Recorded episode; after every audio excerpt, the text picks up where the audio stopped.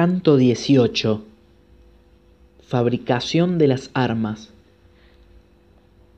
Mientras los troyanos y los aqueos combatían con el ardor de abrasadora llama, Antíloco, mensajero de veloces pies, fue en busca de Aquiles. Hallóle junto a las naves de altas popas y ya el héroe presentía lo ocurrido, pues gimiendo a su magnánimo espíritu, así le hablaba. Ay de mí, ¿por qué los melenudos aqueos vuelven a ser derrotados y corren aturdidos por la llanura con dirección a las naves? Temo que los dioses me hayan causado la desgracia cruel para mi corazón que me anunció mi madre diciendo que el más valiente de los mirmidones dejaría de ver la luz del sol a manos de los troyanos antes de que yo falleciera. Sin duda ha muerto el esforzado hijo de Menecio. Infeliz. Yo le mandé que tan pronto como apartase el fuego enemigo, regresara a los bajeles y no quisiera pelear valerosamente con Héctor. Mientras tales pensamientos revolvía en su mente y en su corazón, llegó el hijo del ilustre Néstor, y derramando ardientes lágrimas, diole la triste noticia.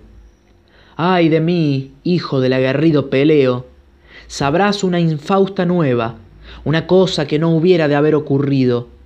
Patroclo yace en el suelo, y troyanos y aqueos combaten en torno del cadáver desnudo, pues Héctor, el de tremolante casco, tiene la armadura. Así dijo, y negra nube de pesar envolvió a Aquiles. El héroe cogió ceniza con ambas manos, derramóla sobre su cabeza, afeó el gracioso rostro y la negra ceniza manchó la divina túnica.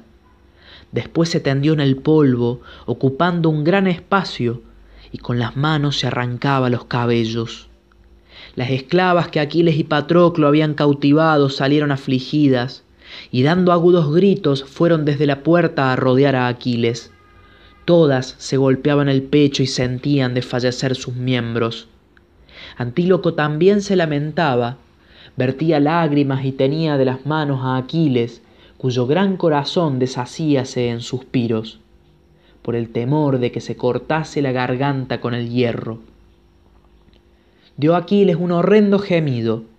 Oyóle su veneranda madre, que se hallaba en el fondo del mar junto al padre anciano, y prorrumpió en sollozos, y cuantas diosas nereidas había en aquellas profundidades, todas se congregaron a su alrededor. Allí estaban Glauce, Talía, Simódose, Nesea, Espío, Toe, Alia, la de ojos de novilla, Simótoe, Actea, Limnorea, Mélite, Yera, Anfítoe, Ágave, Doto, Proto, Ferusa, Dinámene, Dexámene, Anfínome, Calianira, Dóride, Pánope, la célebre Galatea, Nemertes, Abseudes, Calianasa, Clímene, Yanira, Yanasa, Mera, Oritía, Amatía, la de hermosas trenzas, y las restantes nereidas que habitan en el hondo del mar. La blanquecina gruta se llenó de ninfas, y todas se golpeaban el pecho. Y Tetis, dando principio a los lamentos, exclamó, Oíd, hermanas nereidas, para que sepáis cuántas penas sufre mi corazón.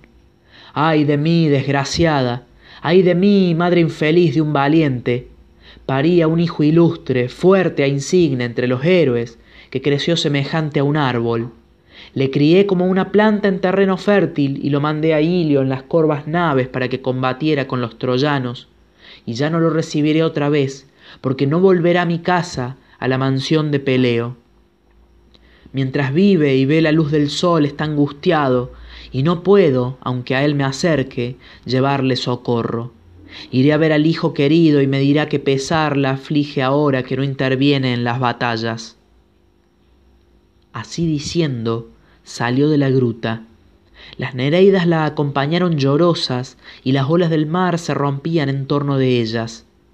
Cuando llegaron a la fértil Troya, subieron todas a la playa donde las muchas naves de los mirmidones habían sido colocadas junto a las del veloz Aquiles la veneranda madre se acercó al héroe, que suspiraba profundamente, y rompiendo el aire con agudos clamores, abrazóle la cabeza y en tono lastimero pronunció estas aladas palabras. Hijo, ¿por qué lloras? ¿Qué pesar te ha llegado al alma? Habla, no me lo ocultes. Zeus ha cumplido lo que tú, levantando las manos, le pediste, que todos los aqueos privados de ti fueran acorralados junto a las naves y padecieran vergonzosos desastres. Exhalando profundos suspiros, contestó Aquiles, el de los pies ligeros. Madre mía, el olímpico efectivamente lo ha cumplido. Mas qué placer puede producirme, habiendo muerto Patroclo, el fiel amigo a quien apreciaba sobre todos los compañeros y tanto como a mi propia cabeza. Lo he perdido, y Héctor, después de matarlo, le despojó de las armas prodigiosas, encanto de la vista, magníficas que los dioses regalaron a Peleo como espléndido presente el día en que lo colocaron en el tálamo de un hombre mortal.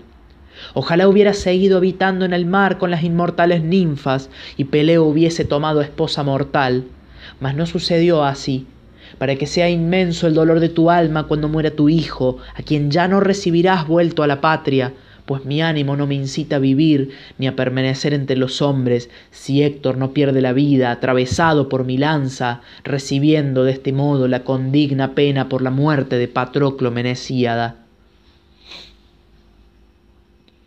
Respondióle Tetis, derramando lágrimas. Breve será tu existencia, a juzgar por lo que dices, pues la muerte te aguarda, así que Héctor perezca contestó muy afligido Aquiles, el de los pies ligeros. Muera yo en el acto, ya que no pude socorrer al amigo cuando lo mataron. Ha perecido lejos de su país y sin tenerme al lado para que le librara de la desgracia.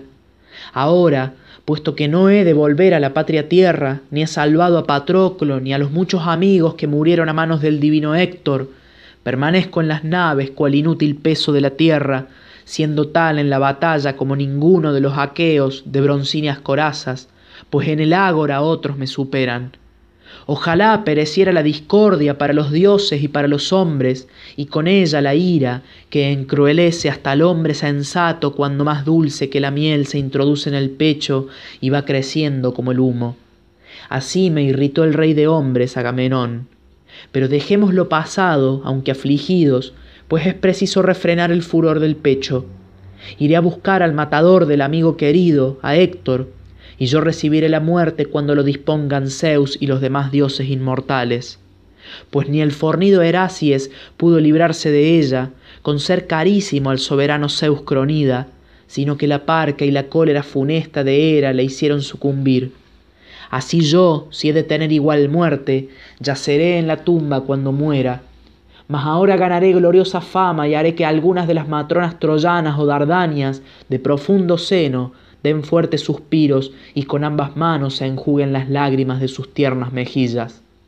Conozcan que durante largo tiempo me he abstenido de combatir, y tú, aunque me ames, no me prohíbas que pelee, que no lograrás persuadirme.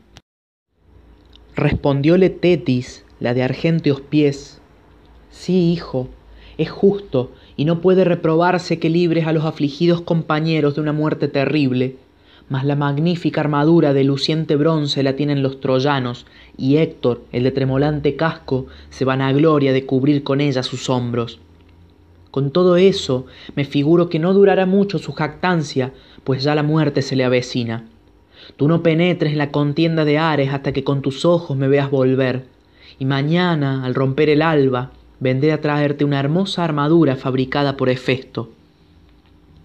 Cuando así hubo hablado, dejó a su hijo, y volviéndose a sus hermanas de la mar, les dijo, Bajad vosotras al anchuroso seno del mar para ver al anciano marino y el palacio del Padre, a quien se lo contaréis todo, y yo subiré al elevado Olimpo para que Hefesto, el ilustre artífice, dé a mi hijo una magnífica y reluciente armadura.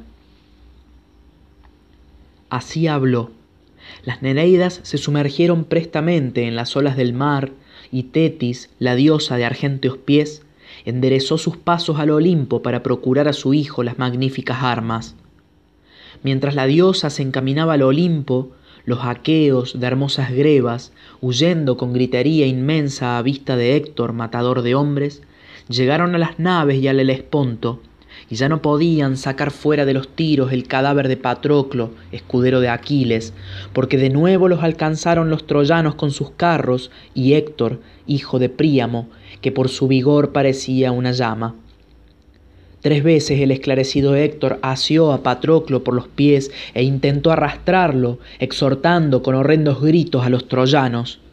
Tres veces los dos hallantes, revestidos de impetuoso valor, le rechazaron. Héctor, confiando en su fuerza, unas veces se arrojaba a la pelea, otras se detenía y daba grandes voces, mas nunca se retiraba del todo. Como los pastores pasan la noche en el campo y no consiguen apartar de la presa a un fogoso león muy hambriento, de semejante modo los belicosos hallantes no lograban ahuyentar del cadáver a Héctor Priámida, y éste lo arrastrara, consiguiendo inmensa gloria, si no se hubiese presentado al pelión para aconsejarle que tomase las armas, la velociris, de pies ligeros como el viento, a la cual enviaba Hera sin que lo supieran Zeus ni los demás dioses. Colocóse la diosa cerca de Aquiles y pronunció estas aladas palabras. Levántate, Pelida, el más portentoso de los hombres. Ve a defender a Patroclo, por cuyo cuerpo se ha trabado un vivo combate cerca de las naves. Mátanse allí los aqueos defendiendo el cadáver y los troyanos acometiendo con el fin de arrastrarlo a la ventosa Ilio y el que más empeño tiene en llevárselo es el esclarecido Héctor, porque su ánimo le incita a cortarle la cabeza del tierno cuello para clavarla en una estaca. Levántate, no yazgas más. Avergüéncese tu corazón de que Patroclo llegue a ser juguete de los perros troyanos, pues será para ti motivo de afrenta que el cadáver reciba algún ultraje. Respondióle el divino Aquiles, el de los pies ligeros, Diosa Iris, ¿Cuál de las deidades te envía como mensajera? Díjole la voz Iris, de pies ligeros como el viento. Me manda Hera, la ilustre esposa de Zeus, sin que lo sepan el excelso Cronida ni los demás dioses inmortales que habitan el nevado Olimpo. Replicóle Aquiles, el de los pies ligeros, ¿Cómo puedo ir a la batalla? Los troyanos tienen mis armas y mi madre no me permite entrar en combate hasta que con estos ojos la vea volver pues aseguró que me traería una hermosa armadura fabricada por Hefesto. Entre tanto, no sé de cuál guerrero podría vestir las armas, a no ser que tomase el escudo de Allante Telamoníada. Mas creo que éste se halla entre los combatientes delanteros y pelea con la lanza por el cadáver de Patroclo. Contestóle la veloz Iris, de pies ligeros como el viento. Bien sabemos nosotros que aquellos tienen tu magnífica armadura, mas muéstrate a los troyanos en la orilla del foso, para que, temiéndote, cesen de pelear. Los belicosos aqueos que tan abatidos están se reanimen, y la batalla tenga su tregua, aunque sea por breve tiempo. En diciendo esto, fuese Iris ligera de pies. Aquiles, caro a Zeus, se levantó, y Atenea cubrióle los fornidos hombros con la égida floqueada, y además la divina entre las diosas circundóle la cabeza con áurea nube, en la cual ardía resplandeciente llama. Como se ve desde lejos el humo que, saliendo de una isla donde se halla una ciudad sitiada por los enemigos, llega al éter, cuando sus habitantes, después de combatir todo el día en horrenda batalla fuera de la ciudad, al ponerse el sol encienden muchos fuegos, cuyo resplandor sube a lo alto para que los vecinos los vean, se embarquen y les libren del apuro, de igual modo el resplandor de la cabeza de Aquiles llegaba al éter, y acercándose a la orilla del foso, fuera de la muralla, se detuvo, sin mezclarse con los aqueos, porque respetaba el prudente mandato de su madre. Allí dio recias voces y a alguna distancia Palas Atenea vociferó también y suscitó un inmenso tumulto entre los troyanos. Como se oye la voz sonora de la trompeta cuando vienen a cercar la ciudad de enemigos que la vida quitan, tan sonora fue entonces la voz de Leácida. Cuando se dejó oír la voz de bronce del héroe, a todos se les conturbó el corazón y los caballos de hermosas crines volvíanse hacia atrás con los carros porque en su ánimo presentían desgracias. Los aurigas se quedaron atónitos al ver el terrible e incesante fuego que en la cabeza del magnánimo Pelión hacía arder Atenea, la diosa de ojos de lechuza. Tres veces el divino Aquiles gritó a orillas del foso y tres veces se turbaron los troyanos y sus ínclitos auxiliares. Y doce de los más valientes guerreros murieron atropellados por sus carros y heridos por sus propias lanzas. Y los aqueos, muy alegres, sacaron a Patroclo fuera del alcance de los tiros y colocáronlo en un lecho. Los amigos le rodearon llorosos, y con ellos iba Aquiles, el de los pies ligeros, derramando ardientes lágrimas, desde que vio al fiel compañero desgarrado por el agudo bronce y tendido en el féretro. Habíale mandado a la batalla con su carro y sus corceles, y ya no podía recibirlo, porque de ella no tornaba vivo. Era veneranda, la de ojos de novilla, obligó al sol infatigable a hundirse, mal de su grado, en la corriente del océano. Y una vez puesto, los divinos aqueos suspendieron la enconada pelea y el general combate. Los troyanos, por su parte, retirándose de la dura contienda, desuncieron de los carros los veloces corceles y se reunieron en el ágora antes de preparar la cena. Celebraron el ágora de pie y nadie osó sentarse, pues a todos les hacía temblar el que Aquiles se presentara después de haber permanecido tanto tiempo apartado del funesto combate. Fue el primero en arengarles el prudente Polidamante Pantoida, el único que conocía lo futuro y lo pasado. Era amigo de Héctor, y ambos nacieron en la misma noche. Mas Polidamante superaba a Héctor en la elocuencia, y éste descollaba más que él en el manejo de la lanza y arengándoles benévolo, así les dijo.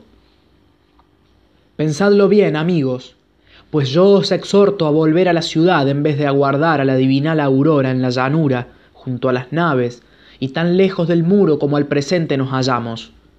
Mientras ese hombre estuvo irritado con el divino Agamenón, fue más fácil combatir contra los aqueos, y también yo gustaba de pernoctar junto a las veleras naves, esperando que acabaríamos tomando los corvos bajeles. Ahora temo mucho al Pelida, de pies ligeros, que con su ánimo arrogante no se contentará con quedarse en la llanura, donde troyanos y aqueos sostienen el fudor de Ares, sino que luchará para apoderarse de la ciudad y de las mujeres.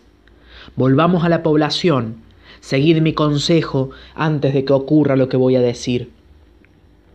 La noche inmortal ha detenido al Pelida de pies ligeros, mas si mañana nos acomete armado y nos encuentra aquí, conoceréis quién es, y llegará gozoso a la sagrada Ilio el que logre escapar, pues a muchos de los troyanos se los comerán los perros y los buitres. Ojalá que tal noticia nunca llegue a mis oídos.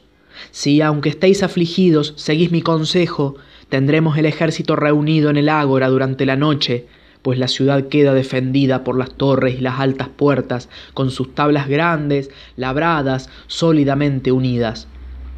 Por la mañana, al apuntar la aurora, subiremos armados a las torres, y si aquel viniere de las naves a combatir con nosotros al pie del muro, peor para él, pues habrá de volverse después de cansar a los caballos de erguido cuello, con carreras de todas clases, llevando los errantes en torno de la ciudad pero no tendrá ánimo para entrar en ella y nunca podrá destruirla, antes se lo comerán los veloces perros.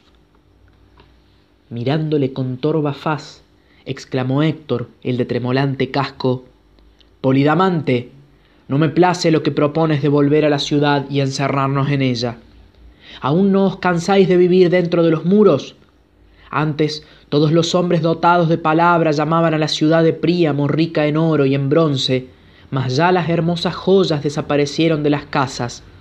Muchas riquezas han sido llevadas a la Frigia y a la encantadora Meonia para ser vendidas, desde que Zeus se irritó contra nosotros.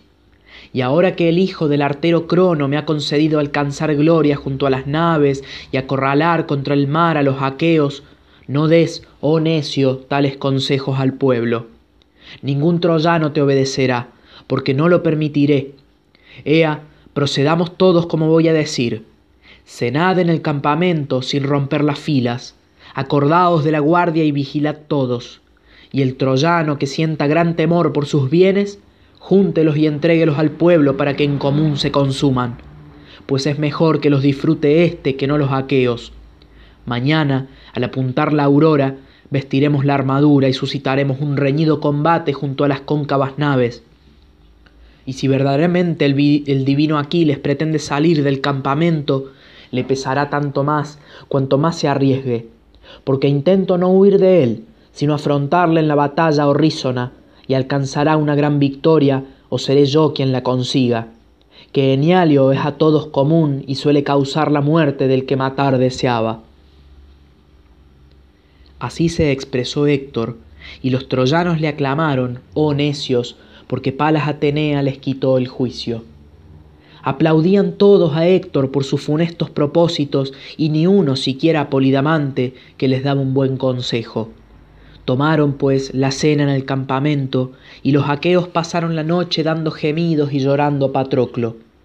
El Pelida, poniendo sus manos homicidas sobre el pecho del amigo, dio comienzo a las sentidas lamentaciones mezcladas con frecuentes sollozos como el melenudo león a quien un cazador ha quitado los cachorros en la poblada selva, cuando vuelve a su madriguera se aflige y poseído de vehemente cólera recorre los valles en busca de aquel hombre. De igual modo, y despidiendo profundos suspiros, dijo Aquiles entre los mirmidones, Oh dioses, vanas fueron las palabras que pronuncié un día en el palacio para tranquilizar al héroe diciendo que a su ilustre hijo le llevaría otra vez a Opunte tan pronto como, tomada Ilio, recibiera a su padre de botín. Zeus no les cumple a los hombres todos sus deseos, y el hado ha dispuesto que nuestra sangre enrojezca una misma tierra aquí en Troya, porque ya no me recibirán en su palacio ni el anciano caballero Peleo, ni Tetis, mi madre, sino que esta tierra me contendrá en su seno. Ahora, ya que tengo de penetrar en la tierra, Oh Patroclo, después que tú, no te haré las honras fúnebres hasta que traiga las armas y la cabeza de Héctor, tu magnánimo matador. Degollaré ante la pira, para vengar tu muerte, doce hijos de ilustres troyanos. Y en tanto permanezcas tendido junto a las corvas naves, te rodearán, llorando noche y día, las troyanas y dardanias de profundo seno que conquistamos con nuestro valor y la ingente lanza, al entrar a saco opulentas ciudades de hombres de voz articulada. Cuando esto hubo dicho, el divino Aquiles mandó a sus compañeros que pusieran al fuego un gran trípode para que cuanto antes le lavaran a Patroclo las manchas de sangre. Y ellos colocaron sobre el ardiente fuego una caldera propia para baños, sostenida por un trípode. Llenáronla de agua y metiendo leña debajo la encendieron el fuego rodeó la caldera y calentó el agua. Cuando ésta hirvió en la caldera de bronce reluciente, lavaron el cadáver, ungiéronlo con pingüe aceite y taparon las heridas con un ungüento que tenía nueve años. Después, colocándolo en el lecho, lo envolvieron de pies a cabeza en fina tela de lino y lo cubrieron con un velo blanco. Los mirmidones pasaron la noche alrededor de Aquiles, el de los pies ligeros, dando gemidos y llorando Patroclo, y Zeus habló de este modo a Hera, su hermana y esposa. Lograste al fin, Hera veneranda, la de ojos de novilla, que Aquiles, ligero de pies, volviera a la batalla. Sin duda nacieron de ti los melenudos aqueos. Respondió Hera veneranda, la de ojos de novilla, terribilísimo Cronida, ¿qué palabras proferiste? Si un hombre, no obstante su condición de mortal y no saber tanto, puede realizar su propósito contra otro hombre, ¿cómo yo, que me considero la primera de las diosas por mi abolengo y por llevar el nombre de esposa tuya, de ti que reinas sobre los inmortales todos, no había de causar males a los troyanos estando irritada contra ellos? Así éstos conversaban. Tetis, la de argénteos pies, Llegó al palacio imperecedero de Hefesto, que brillaba como una estrella, lucía entre los de las deidades, era de bronce y habíalo edificado el cojo en persona. Halló al dios bañado en sudor y moviéndose en torno de los fuelles, pues fabricaba veinte trípodes que debían permanecer arrimados a la pared del bien construido palacio y tenían ruedas de oro en los pies para que de propio impulso pudieran entrar donde los dioses se congregaban y volver a la casa. Cosa admirable, estaban casi terminados, faltándoles tan solo las labradas asas, y el dios preparaba los clavos para pegárselas. Mientras hacía tales obras con sabia inteligencia, llegó Tetis, la diosa de argénteos pies. La bella Caris, que llevaba luciente diadema y era esposa del ilustre cojo, viola venir, salió a recibirla y haciéndola por la mano le dijo ¿Por qué, oh Tetis, la de largo peplo, venerable y cara, vienes a nuestro palacio? Antes no solías frecuentarlo, pero sígueme y te ofreceré los dones de la hospitalidad.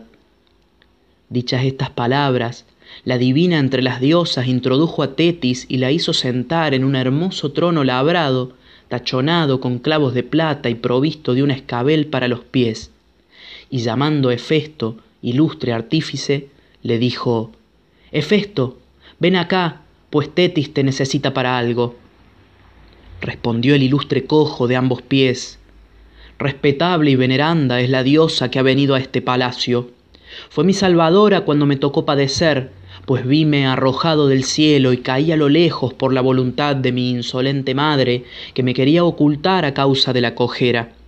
Entonces mi corazón hubiera tenido que soportar terribles penas si no me hubiesen acogido en su seno Eurínome y Tetis. Eurínome, hija del retruente océano, Nueve años viví con ellas fabricando muchas piezas de bronce, broches, redondos brazaletes, sortijas y collares, en una cueva profunda, rodeada por la inmensa, murmurante y espumosa corriente del océano. De todos los dioses y los mortales hombres, sólo lo sabían Tetis y Eurínome, las mismas que antes me salvaron.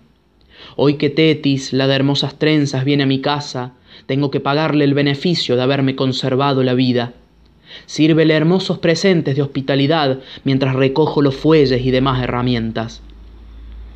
Dijo, y levantóse de cabe al yunque el gigantesco e infatigable numen que al andar cojeaba arrastrando sus gráciles piernas. Apartó de la llama los fuelles y puso en un arcón de plata las herramientas con que trabajaba. Enjugóse con una esponja el sudor del rostro, de las manos, del vigoroso cuello y del velludo pecho, vistió la túnica, tomó el fornido cetro y salió cojeando, apoyado en dos estatuas de oro que eran semejantes a vivientes jóvenes, pues tenían inteligencia, voz y fuerza, y hallábanse ejercitadas en las obras propias de los inmortales dioses. Ambas sostenían cuidadosamente a su señor, y éste, andando, se sentó en un trono reluciente cerca de Tetis, asió la mano de la deidad y le dijo ¿Por qué, oh Tetis, la de largo peplo, venerable y cara, vienes a nuestro palacio? Antes no solías frecuentarlo. Di que deseas, mi corazón me impulsa a ejecutarlo, si puedo ejecutarlo, y es hacedero. Respondióle Tetis, derramando lágrimas. Hefesto, ¿hay alguna entre las diosas del Olimpo que haya sufrido en su ánimo tantos y tan graves pesares como a mí me ha enviado el cronida Zeus? De las ninfas del mar, únicamente a mí me sujetó a un hombre, a Peleo e Ácida, y tuve que tolerar contra toda mi voluntad el tálamo de un hombre que yace ya en el palacio, rendido a la triste vejez. Ahora me envía a otros males, concedióme que pariera y alimentara a un hijo insigne entre los héroes, que creció semejante a un árbol, lo crié como una planta en terreno fértil y lo mandé a Ilio en las corvas naves para que combatiera con los troyanos. Y ya no le recibiré otra vez, porque no volverá a mi casa, a la mansión de Peleo. Mientras vive y ve la luz del sol, está angustiado, y no puedo, aunque a él me acerque, llevarle socorro. Los aqueos le habían asignado, como recompensa, una joven, y el rey Agamenón se la quitó de las manos, apesadumbrado por tal motivo, consumía su corazón, mas los troyanos acorralaron a los aqueos junto a los bajeles y no les dejaban salir del campamento, y los próceres argivos intercedieron con Aquiles y le ofrecieron espléndidos regalos. Entonces, aunque se negó a librarles de la ruina, hizo que vistiera sus armas Patroclo y envióle a la batalla con muchos hombres. Combatieron todo el día en las puertas eseas, y los aqueos hubieran destruido la ciudad a no haber sido por Apolo, el cual mató entre los combatientes delanteros al esforzado hijo de Menecio, que tanto estrago causaba, y dio gloria a Héctor. Y yo vengo a abrazar tus rodillas por si quieres dar a mi hijo, cuya vida ha de ser breve, escudo, casco, hermosas grebas ajustadas con broches y coraza, pues las armas que tenía las perdió su fiel amigo al morir a manos de los troyanos, y Aquiles yace en tierra con el corazón afligido. Contestóle el ilustre cojo de ambos pies, cobra ánimo y no te apures por las armas. Ojalá pudiera ocultarlo a la muerte horrísona cuando el terrible destino se le presente, como tendrá una hermosa armadura que admirarán cuantos la vean. Así habló, y dejando a la diosa, encaminóse a los fuelles, los volvió hacia la llama y les mandó que trabajasen. Estos soplaban en veinte hornos, despidiendo un aire que avivaba el fuego y era de varias clases, unas veces fuerte, como lo necesita el que trabaja deprisa, y otras al contrario, según Hefesto lo deseaba y la obra lo requería. El dios puso al fuego duro bronce, estaño, oro precioso y plata, colocó en el tajo el gran yunque y cogió con una mano el pesado martillo y con la otra las tenazas. Hizo lo primero de todo un escudo grande y fuerte, de variada labor, con triple cenefa brillante y reluciente, provisto de una abrazadera de plata. Cinco capas tenía el escudo, y en la superior grabó el dios muchas artísticas figuras con sabia inteligencia. Allí puso la tierra, el cielo, el mar, el sol infatigable y la luna llena.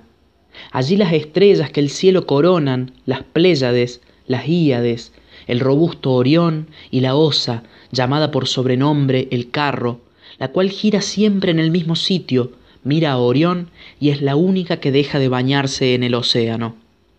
Allí representó también dos ciudades de hombres dotados de palabra, en la una se celebraban bodas y festines. Las novias salían de sus habitaciones y eran acompañadas por la ciudad a la luz de antorchas encendidas. Oíanse repetidos cantos de Himeneo, jóvenes danzantes formaban ruedos, dentro de los cuales sonaban flautas y cítaras, y las matronas admiraban el espectáculo desde los vestíbulos de las casas. Los hombres estaban reunidos en el ágora, pues se había suscitado una contienda entre dos varones acerca de la multa que debía pagarse por un homicidio. El uno, declarando ante el pueblo, afirmaba que ya la tenía satisfecha, el otro negaba haberla recibido, y ambos deseaban terminar el pleito presentando testigos. El pueblo se hallaba dividido en dos bandos, que aplaudían sucesivamente a cada litigante. Los heraldos aquietaban a la muchedumbre, y los ancianos, sentados sobre pulimentadas piedras en sagrado círculo, tenían en las manos los cetros de los heraldos, de voz potente, y levantándose uno tras otro publicaban el juicio que habían formado. En el centro estaban los dos talentos de oro que debían darse al que mejor demostrara la justicia de su causa. La otra ciudad aparecía cercada por dos ejércitos cuyos individuos, revestidos de lucientes armaduras, no estaban acordes, los del primero deseaban arruinar la plaza, y los otros querían dividir en dos partes cuantas riquezas encerraba la agradable población. Pero los ciudadanos aún no se rendían y preparaban secretamente una emboscada. Mujeres, niños y ancianos subidos en la muralla la defendían.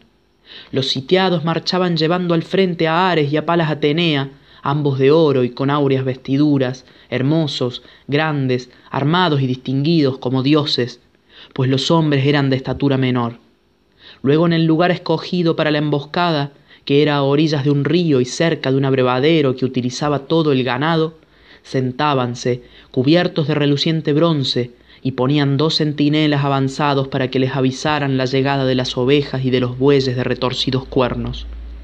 Pronto se presentaban los rebaños con dos pastores que se recreaban tocando la zampoña sin presentir la acechanza. Cuando los emboscados los veían venir, corrían a su encuentro y al punto se apoderaban de los rebaños de bueyes y de los magníficos hatos de blancas ovejas y mataban a los guardianes. Los sitiadores, que se hallaban reunidos en junta, oían el vocerío que se alzaba en torno de los bueyes y montando ágiles corceles acudían presurosos. Pronto se trababa, se trababa a orillas del río una batalla en la cual heríanse unos a otros con broncíneas lanzas. Allí se agitaban la discordia, el tumulto y la funesta parca, que a un tiempo cogía a un guerrero vivo y recientemente herido, y a otro ileso y arrastraba, haciéndolo de los pies por el campo de la batalla un tercero que ya había muerto, y el ropaje que cubría su espalda estaba teñido de sangre humana. Movíanse todos como hombres vivos, peleaban y retiraban los muertos. Representó también una blanda tierra noval, un campo fértil y vasto que se labraba por tercera vez.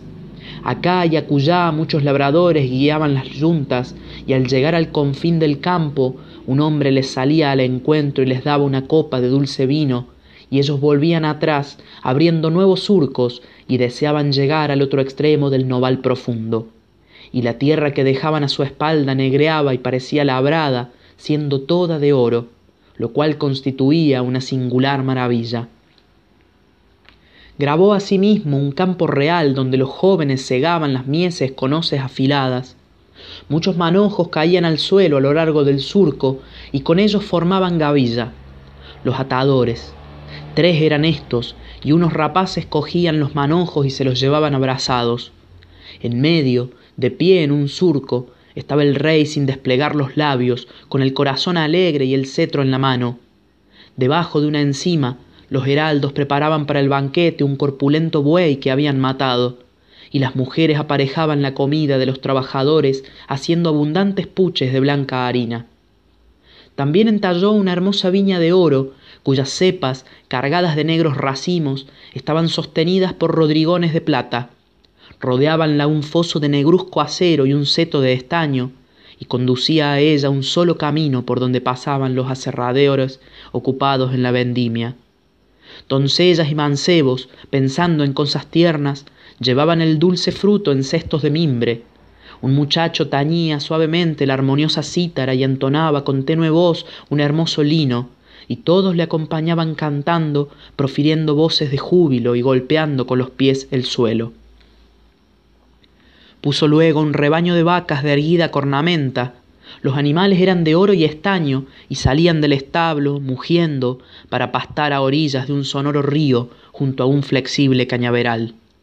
Cuatro pastores de oro guiaban a las vacas y nueve canes de pies ligeros los seguían. Entre las primeras vacas, dos terribles leones habían sujetado y conducían a un toro que daba fuertes mugidos. Perseguíanlos mancebos y perros, pero los leones lograban desgarrar la piel del corpulento toro y tragaban los intestinos y la negra sangre, mientras los pastores intentaban, aunque inútilmente, estorbarlo y asusaban a los ágiles canes. Estos se apartaban de los leones sin morderlos, ladraban desde cerca y rehuían el encuentro de las fieras. Hizo también el ilustre cojo de ambos pies un gran prado en hermoso valle donde pasían las cándidas ovejas con establos, chozas techadas y apriscos. El ilustre cojo de ambos pies puso luego una danza como la que Dédalo concertó en la vasta Cnoso en obsequio de Ariadna, la de lindas trenzas.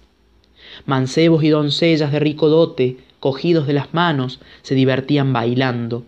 Estas llevaban vestidos de sutil lino y bonitas guirnaldas, y aquellos túnicas bien tejidas y algo lustrosas, como frotadas con aceite, y sables de oro suspendidos de argénteos tahalíes. Unas veces, moviendo los diestros pies, daban vueltas a la redonda con la misma facilidad con que el alfarero, sentándose, aplica su mano al torno y lo prueba para ver si corre, y en otras ocasiones se colocaban por hileras y bailaban separadamente. Gentío inmenso rodeaba el baile y se holgaba en contemplarlo. Entró entre ellos un divino aedo cantaba, acompañándose con la cítara, y así que se oía el preludio, dos saltadores hacían cabriolas en medio de la muchedumbre. En la orla del sólido escudo representó la poderosa corriente del río Océano. Después que construyó el grande y fuerte escudo, hizo para Aquiles una coraza más reluciente que el resplandor del fuego, un sólido casco, hermoso, labrado, de áurea cimera, y que a sus sienes se adaptara, y unas grebas de dúctil estaño. Cuando el ilustre cojo de ambos pies hubo fabricado todas las armas, entrególas a la madre de Aquiles, y Tetis saltó como un gavilán desde el nevado Olimpo, llevando la reluciente armadura que Hefesto había construido.